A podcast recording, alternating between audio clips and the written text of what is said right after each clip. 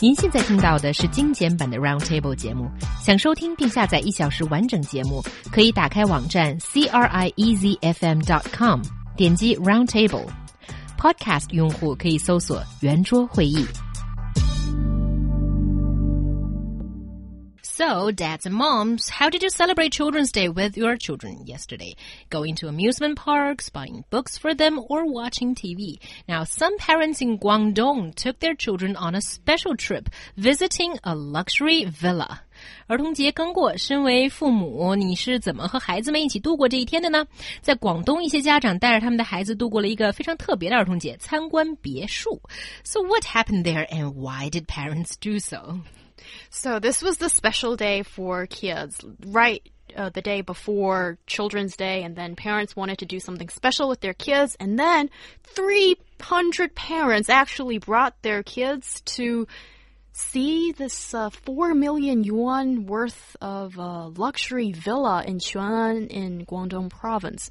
And I think they wanted to give the message to their kids, try to inspire them to make more money. So when you make enough money, you can get me that luxury villa, don't we like that? And it seems like the only message that I see out of this is that money is the most important thing in your life and is the measurement of success. And that is not good for a person's growth and development, so to speak.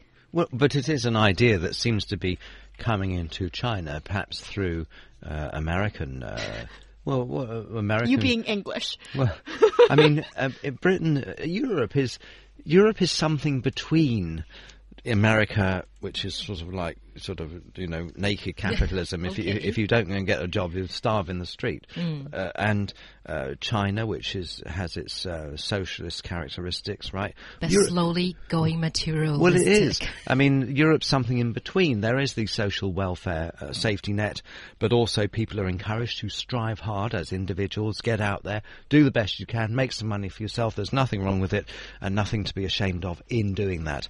And um, in fact, what you said though. He Yang, you said they seem to be uh, emphasizing making money above all else. Well, there was a businessman involved in this, and he said something which counters that idea. His name was Mr. Jiang. He said, How large a fortune a man builds up reflects the value he made to society to some degree. And he said he wanted his child to know the importance of wealth at an early age.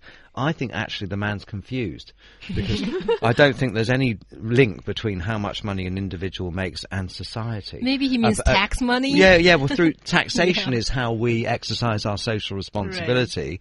By doing well, we're taxed by the government, and that money is used to fund lots of other things, schools, um, and and and all the rest of it.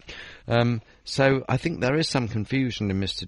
Mind uh, about that. Um, but uh, uh, nevertheless, I, I mean, I'm not quite so scathing as you were, Yang, about this idea.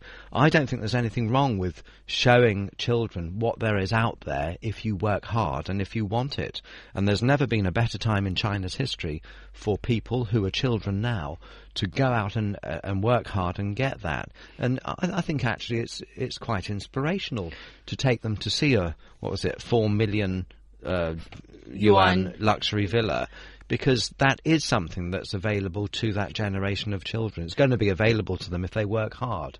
Okay, so first of all, are they actually conveying the message that you you need to work hard to get that, or or like how do you work to get that? I mean, definitely not through illegal means. I hope that's being emphasized as well. And mo most importantly here, I think it seems to be these parents seem to be saying that having money, getting a villa is the most important thing. That is the measurement of success. That is the holy grail. When there are so many different ways Yes. to interpret what's successful or not, and how come that is not being given or made available to these kids when they are you know, still so young and when the seeds of dreams are being planted. Well, this is because China has adopted the American concept of the middle class.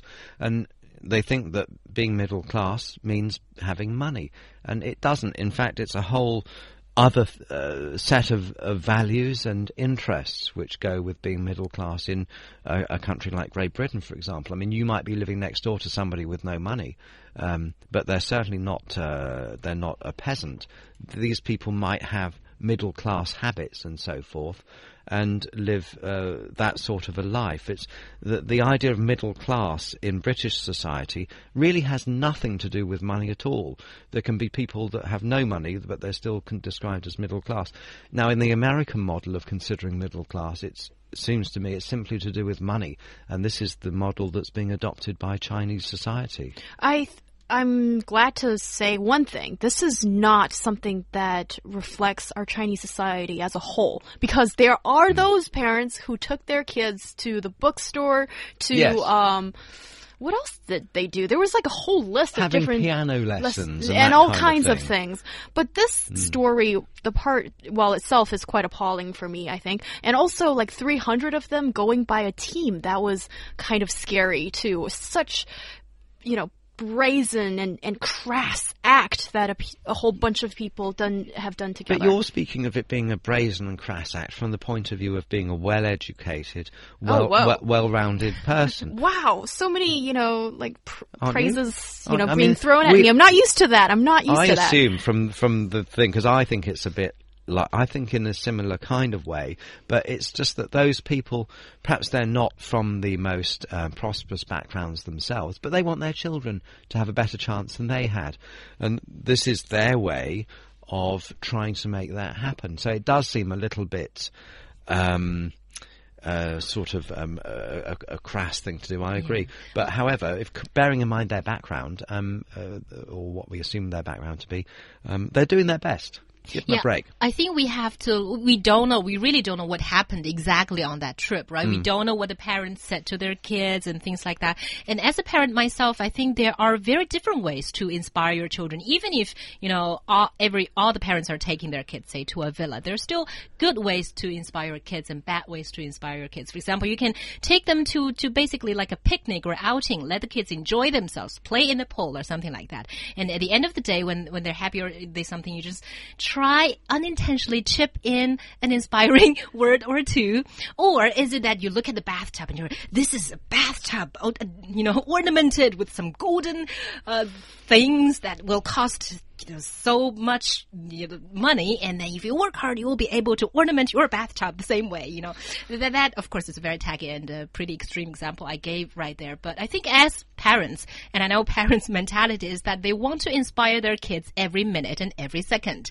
They want they see a car in the street, they want to inspire their kids with that. They they, they see a big building, they want to inspire their kids with that. So I can understand the mentality that some parents want to inspire their kids with villas, but it, it has to do with how you do that. That's my point. Yes. Yeah, well, that sounds like very high quality parenting technique that I, Mark and I certainly do not possess right now. But I think it's really interesting that um, this seems to be the reflection of what the parents think is most important and what is valued. And I don't think that should be automatically inherited by kids. And what I think would be better is parents should let kids know that there's so many possibilities out there, and if you work hard enough, you get what you want. But that kind of thing are. is more like doing. inspiring. What, but that's exactly what they're doing. They're showing them a four million yuan villa, and but saying, they're showing that there's one way. They're saying this is what's out there, and you don't uh, because uh, those children might not have seen a place like this before, and the parents are just showing them what's possible in life, not necessarily what but they're not making any value judgments about how they should achieve it. We don't know what we they told them, but I mean, there's nothing wrong with children being shown what's out there. And who knows, it might inspire them when they go back to do their studies. They might always have the picture of that villa in their imagination when they're practicing for the Gaokao, mm. for example. It might inspire them. There's nothing wrong with wanting more in life than you grew up with. Surely that people should be aspirational. Well, I think uh, this just reminds me of years cool ago. Progress. No, I don't. I think this is going backwards. When those days, parents used to take their kids to Beida and Tsinghua University for tours, like before they graduate, and uh, you know, show kids that there is the uh, academia height that you could reach, you know. And gone are, those days, it feels. Although, oh, okay, I have to correct myself. This is only one story. This does not reflect the whole picture. But it does seem like for certain people, money driven success is what they think is most important. And mm. I think just offering your kid that is not enough. And let me go to some of our listeners who unanimously agreed with He Yang in Oh. this topic. Oh, oh, and lucky me. yeah, for example, Wei Qingbo said the trip thing is so unbelievable to me because it gives a signal to kids that, you know, saying, hi kids, you'll be recognized as successful as long as you have a villa. That's very materialistic and negative for the kids. And I believe I would not raise my kids with such a trip to inspire them. Also, W says, I don't think kids understand what a luxury villa means. Just as many little kids like buses more than uh, a sports car because, you know, buses are just more fun. You know, you, right? When you're riding them. And uh, Vivian here says, when I was in junior high school, uh, our teacher took us to, to, uh, go to some prestigious university and the kids who go there turn out to be just normal kids.